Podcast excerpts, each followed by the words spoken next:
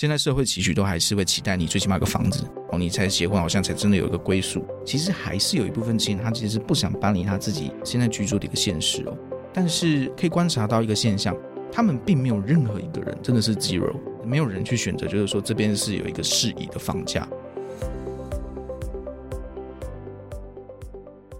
欢迎收听远见 On Air 的城市学单元。各位听众朋友，大家好，我是今天的主持人，也就是《远见》杂志总编辑李建新。哇，今天应该是说今年了哈，今年是一个非常特别的一年，因为我们知道说每年哈，大概每四年啦都会有一次的一个九合一大选。那九合一大选或许大家听起来这个术语大家没有太熟悉，可是其中有一个最重要的选举呢，就是县市长的选举以及县市议员的一个选举。所以说呢，呃，因为远见以往啊，我们都一直是非常关心城市议题，我们跟二十二县市的一个报道也是非常的丰富，而且是跟得非常紧。所以今天也是远见在新闻量或者说哈，在新闻亮点的攫取上是非常重要的一个课题哈。那其实这几年我们要说在城市的经营上面，当然它的面向非常多。包括你有没有国际化，那包括就是说你有没有解决一般民生的问题，甚至这几年哈，连城市也都被要求说你有没有做到联合国所说的 SDG，也就是哦，我用一个更白话的字眼，就是现在企业界常在讲的，你有没有做到 ESG，有没有做到环保，然后你在社会关怀的部分有没有做到，甚至就是说在城市治理上面是不是做得很好？但是呢，今天我们要跟我的同仁哈，也是跑县市的这个同仁哈，来聊的是另外一个，就是说城市在这几年也非常关注的，就是青年的一个议题啊。为什么我们要关心青年的议题？因为今年特别的不一样，今年是选举年啊。我刚刚也在重申了，可是今年大概就是所谓的零零世代，也就是说在公元两千年以后出生的这些人类们哈，开始进入了他们第一次的大型投票。那或许你会说没有啊，他们之前好像也投过了公投，可是公投跟一般我们所谓的正规性的投票跟投人的部分比较不一样，所以他们今年终于可以选出他们所谓的以前叫父母官了，现在叫公仆哈，所以说这个意义就非常的重大。所以青年的观感、青年的一个意识形态，我相信是所有为政者非常在乎的一个东西。那尤其零零世代，我们依照它的结构起来非常的。不一样，因为零零时代，你想想看了啊、呃，在两千年之前，我们其实政党从来没有轮替过，以前都是国民党执政。可是两千年，哎，第一次阿扁就当了总统，所以说他们面临的世代，他们跟我们不一样。我们会觉得哇，那个政党轮替是一件非常翻天覆地的事情，可是他们会觉得理所当然。然后在那一年呢，也有一个情况，就是说，哎，那个 PC Home 开始崛起了，所以开始有网络购物的这个东西。所以对他们来讲，他们真的是哈一个所谓电商的一个原住民，所以他们对于消费观，那对于就是说这个世界的认知跟认解是不太一样。而且同时在那几年，苹果日报进来，一周刊进来，也颠覆了以前我们对于媒体是非常严肃，而且是很多东西哈官方的说辞是不容挑战，就像皇后的贞操一样，不能被任何的挑衅的一个状况是不一样。哇，开始。有人有批判的声浪出来，所以说零零世代，你要说他是非常有创意的世代，可是，在为政者上面，或许他会觉得是非常难搞的一个世代哈。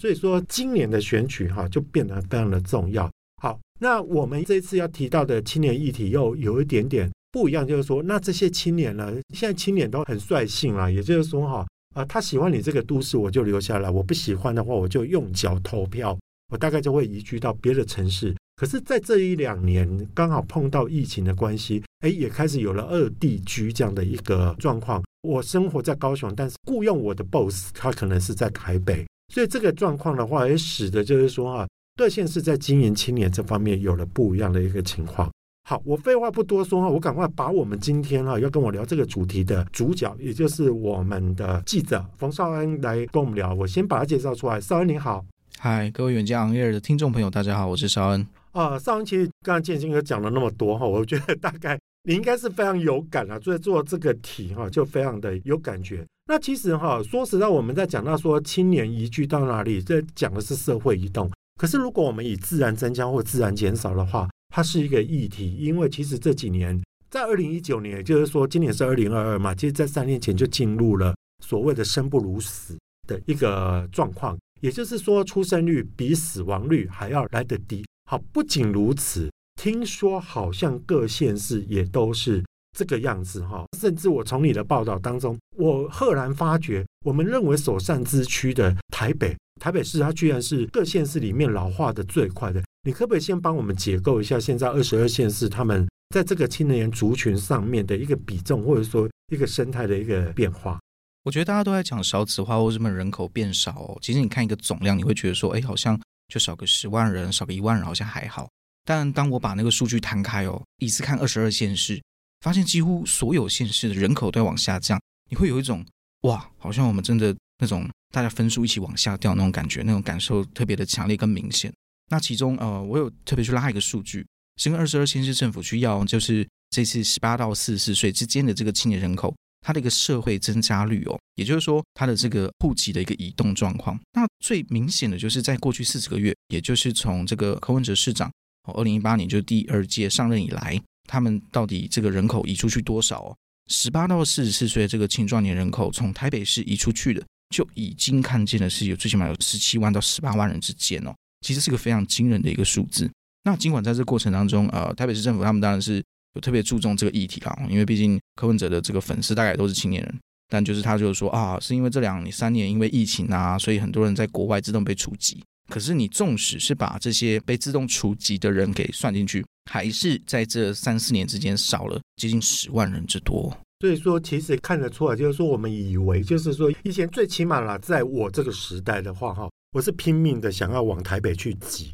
而且小时候曾经我在作文上面哈。呃，以前作文都会被出一个题目叫我的志愿。其实我真的写过这个，真的现在听起来都非常的可笑。就是说我要当台北人，因为那时候都觉得说台北人很不一样。那台北人光鲜亮丽。以前因为我们在中南部都讲台语，然后那时候就觉得说到台北去玩的时候，发现连在公车上的人都讲国语，就会觉得说哇，台北人真的行哈，真的是高人一等的一个感觉，生活水准。刚好我台北的亲戚也都很有钱，所以我就误以为在台北都会过好生活。可是呢，当我自己真的当了台北人的时候，我就觉得台北人真的好辛苦啊。所以绍恩其实哈，除了你刚刚讲的自动除籍这个以外，是不是还有其他的原因导致，就是说啊，台北有一个不止自然增加的一个减少哈？那包括说在社会增加，为什么它会往其他县市去挪动呢？我觉得其实这个现象也不难理解了。我相信就是在双北地区，我们的听众朋友也非常多。那其实就观察光我自己身边就好哦。在我差不多同年龄，我又是一九九零嘛，我离这个呃两千年 太差了，也是有十年，哦不知道还算不算青年哦。但总之就是呃，身边的朋友他们成家立业之后，真的是没有一个人买得起房子啊，全部都是靠家里。那靠家里的话，纵使家里给他支持投机款或各种情况，很多人都是要被迫，就是可能要到桃园，或者是再到更远的一些地方去。那他的户籍就自然而然就不会在台北市了嘛。那我所以我就觉得，最起码光是从房价单一这一点来看。当你青年准备要成家立业的时候啊，我们坦诚啊，现在社会期许都还是会期待你最起码有个房子哦，你才结婚好像才真的有一个归宿。如果是以这个为宗旨的话，那真的可以看得出来，其实像是桃园市，它就已经真的是吸收了非常多从双北地区成家立业而脱离的青年人口。那他们也是在这几年之间，算是难得可以看到人口还持续有正流入，而是持续有成长的一个现实哦。呃，对，其实每一个城市的一个发展哈，它会一开始就是说从它的核心地区里面，因为早期我们知道说台北最早发展的一定就是现在我们以前叫城中区啦，可是现在叫中正区啦，就是说大概在城隍庙那一带、台北车站那一带。可是那时候其实当它都市发展的时候，其实第一波的发展，像以前叫台北县，现在叫像新北市，它有一些卫星都市的出来，像三重板桥啦、新庄啦、芦洲啦，包括这些区域就开始。所以为什么那时候早期还是叫台北县的时候，别人都还是乡镇的时候，他们就已经是市了。可是哈，随着就是大台北地区慢慢的一个扩展，那我真的觉得说非常赞成绍恩刚刚讲的，其实房价真的是一个非常重要的一个原因。怎么讲呢？我先不要讲说什么，我小时候哦，因为我住高雄，可能跟台北的那个房价几乎是一模一样的，顶多每平多个一两万块。其实到我在成家的时候，刚刚绍恩讲对了。其实我买的第一栋房子也是因为被岳母给逼的。岳母就说：“你别朝外走，你得一点爱被去给出。”然后那时候，其实我们去看房子的时候，我比较幸运，我是两千零三年那一年结婚的，就结在最好的时候。那时候是刚好 SARS 的低点。可是你知道吗？现在我们买的房子在双北地区，我还不是买在台北市哦，就是这个区域哦。当年的我跟现在的我，其实我的房子是涨了三倍。但是你想想看，我的薪水并没有涨三倍。一本我是个总编辑，照道理讲，我应该是收入还算是 OK 的。但是事实上，我时间倒回，但是呢，空间已经不一样，环境不一样。你叫我再回到现在去买房子，我已经是买不起啊！哈，所以说，这上刚才讲的是说，住台北的的年轻人的那个心酸，我可以理解。那我觉得最重要的有一点啦，除了房价是一个推力把他们往外推之外，另外就是说，其实现在很多的工作跟包括交通的改善，也使得就是说，不管是在通勤或者说远距，现在又加上远距来讲的话，整个我们对空间接受的一个范围是越来越大了。不过少安倒是应该不是所有的县市都那么悲惨嘛，因为我我也听过有其他县市，他一直在标榜说啊，我们县市有三高：高所得、高收入以及年轻化这个东西啊。就是有哪些县市哈，它反而是在这一波，就是说整个青年的一个人口挪移的时候，它反而是一个吸水海绵。特别要讲的那当然就是呃新竹县，我跟连江县哦。那新竹县，我觉得它理由就非常明确了。因一方面就是新竹县相比新竹市来说，它的腹地又比较大，然后再加上就其实在竹北地区也有非常多的这个科学园区，然后跟一些工厂等大厂都在那里。那所以其实这几年啊，如果有去过竹北的话，你其实如果有跟五年甚至十年前做一个比较，我真的是发现竹北十年大不一样哦，在那边的人口移动哦是非常的多的。那再就是连江县，那连江县它其实严格来讲，三个离岛的人口都是微幅上涨，但是如果我们单纯聚焦在青年的话，那其实是连江县才有了。那其实我觉得离岛的状况又不太一样，是他们这三个离岛大部分，特别是金门马祖，很多都是因为当兵的因素了哈。那到现在为止还是有一些替代役。那我其实听他们当地就在分析，就是说啊，其实很简单啊，就是因为你如果你的户籍就在我们这个连江或者在这个金门的话，那你去购买那个机票来回啦，各种东西福利啦，其实都非常好。那特别是大家可能也都有耳闻哦，就是金门跟连江的这个社会福利其实也都是给的非常的大方哦。那他们也是在这几年之间。可以成为这个青年人口稍微有在增加，比较可以抵抗住这个降低的一个下降的趋势哦。那另外一个部分的话，则则是其他县市，那其实他们也都有把人口给尽量给 hold 住哦。比如方说像是这个新北市哦，它其实在之前有一度就是冲上四百万之多啊。我自己也是有自己的户籍，就是在新北。那其实重点就是因为他当年在为了冲这个四百万的时候，他有推一个政策，你只要就是有在这期间哦，你如果是刚好是那个第四百万的话，你可以。这个抽车子、抽房子、抽黄金，各种我也是被那个吸引。抽到了吗？当然是没有，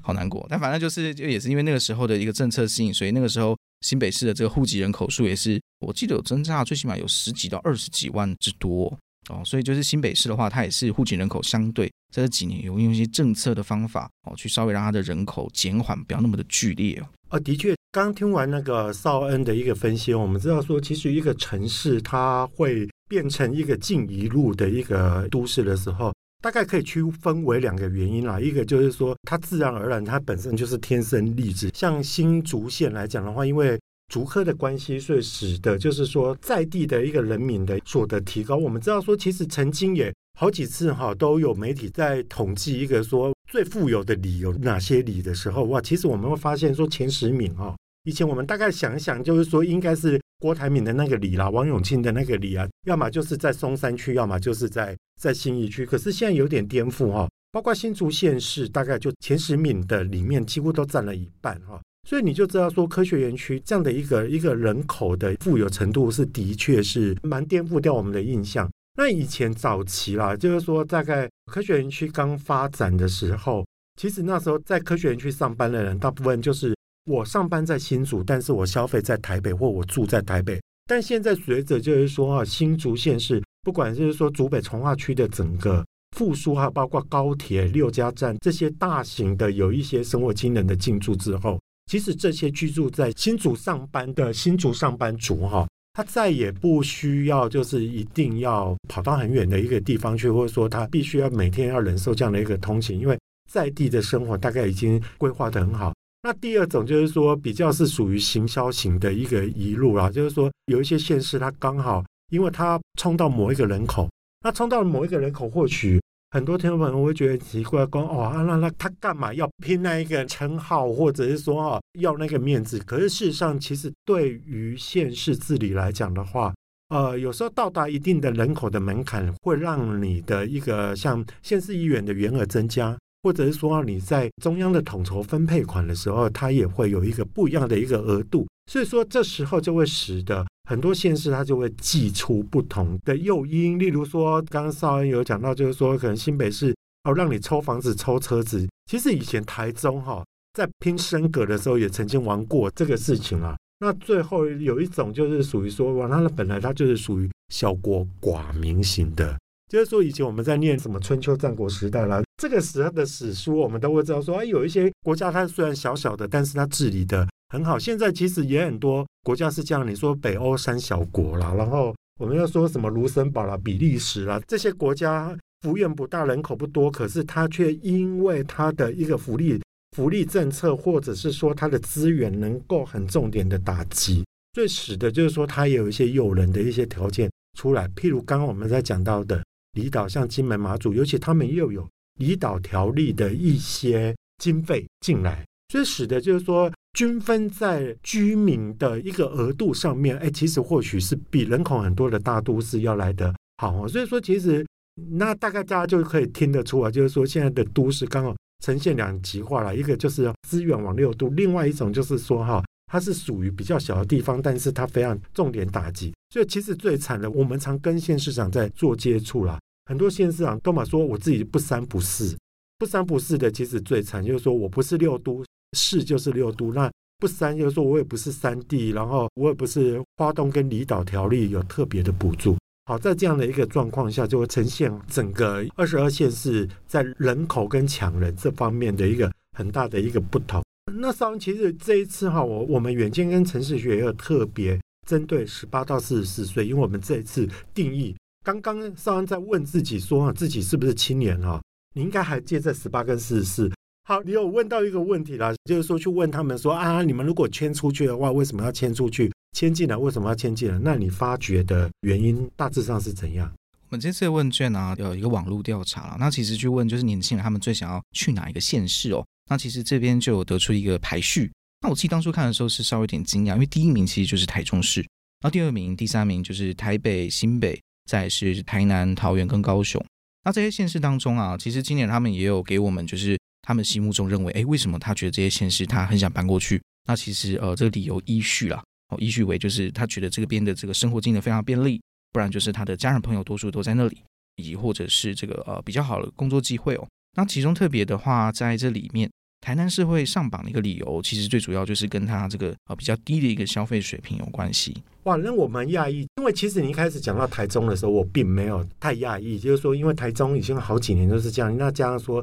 它的气候宜人嘛，尤其现在啦，我觉得像我们这种结了婚的人哦，我们也都很希望说我们的娘家或婆家自己是在中部，因为我们南北奔波，其实就真的觉得很远了。所以它有它地理上跟气候上的一个优势。又加上说，台中这几年不管是在文创的上面，或者说哈，其实很多中部的一些产业归于返乡之后，也造就了他们在这里的就业机会是非常大的。那倒是台南的话，我会觉得说这几年南科的崛起可能也是一个原因。那另外就是说，像刚刚少恩有提到，就是说它的一个消费水平比较没有那么高嘛，所以也使得让大家觉得说在这边是个好生活。所以少恩其实这样子看起来的话，房价真的是一个很重要的关键吗？对，其实房价真的还是有差异啦。纵使在特别是过去这一年哦，我们看到就中南部地区哦，因着台积电而激涨的房价。大家都唉声载道嘛，可是就是其实老实讲啊，如果要跟这个台中或者是双北地区相比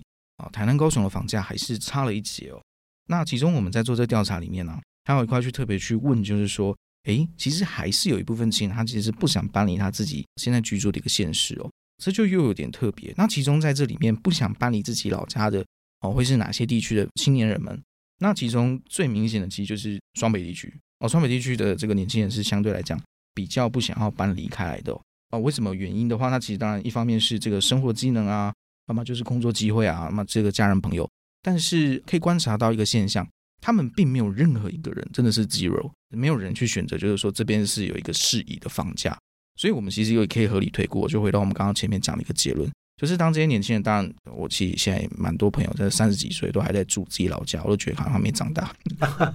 但就是坦白说，以年轻人来讲，真的是很少人有人可以在成家立业之后负担起这个房价的议题哦。所以其实就可以从这边反面来看。双北地区的房价真的是造成现在年轻人不断想往外跑的一个很重大的一个原因哦。是，其实说到双北的一个住民哈，他们比较不愿意往外扩，我会觉得说，其实这个真的很容易可以想象的出来了，因为其实哦，我不知道现在应该是这个感觉有慢慢的被 balance 出来，就是以前早期就是说台湾哈还是一个城乡差距比较大的一个地方，所以其实双北地区，尤其台北市哈。说实在，有非常强烈的城市优越感。好，这种优越感非常的强烈。我不知道各位听众朋友，你们自己有没有这样的一个体验？像我记得，我说我刚上大学的时候，那南部人就会被笑说：“啊，你的国语不标准，支持师怎么分不清楚？”这一点，我觉得我自己有很深的感受。那因为我自己本身是比较属于白皮肤底的，所以说很多人第一次看到我都会说：“你是高雄人，高雄人不是应该要很黑吗？”我觉得这种种种的在意识形态的一个情况哈，在我刚刚要讲的，其实就是一个概念，就是说，当有一个城市优越感的时候，其实让大家就会觉得说，哎，我既然都已经进入了天龙国，我怎么会跑到龙的其他身体去呢？其他的动物去呢？这样，可是问题是说，天龙国还真的是不好生存啊，就是大台北居不易，除非说哈，你上一代在这边就有房产在，那所以说你守着爸妈的一个房产是可以的啦。可是现在就是说，我也觉得说，渐渐你从双北地区的人口再开始往下，以前的话，在我们那个时代是完全不可能的。那你就可以知道说，其实现在大家对于这个的改变，这个的想法，真的是又有很不一样的一个状况了。下一集记者冯绍恩将分享采访各地方县市政府的青年局，他们纷纷推出哪些政策，吸引青年人口移入呢？若想了解更多细节，欢迎参考资讯栏的连接，也请大家每周锁定远见 On Air，帮我们刷五星评价，让更多人知道我们在这里陪你轻松聊财经、产业、国际大小事。下次再见，拜拜。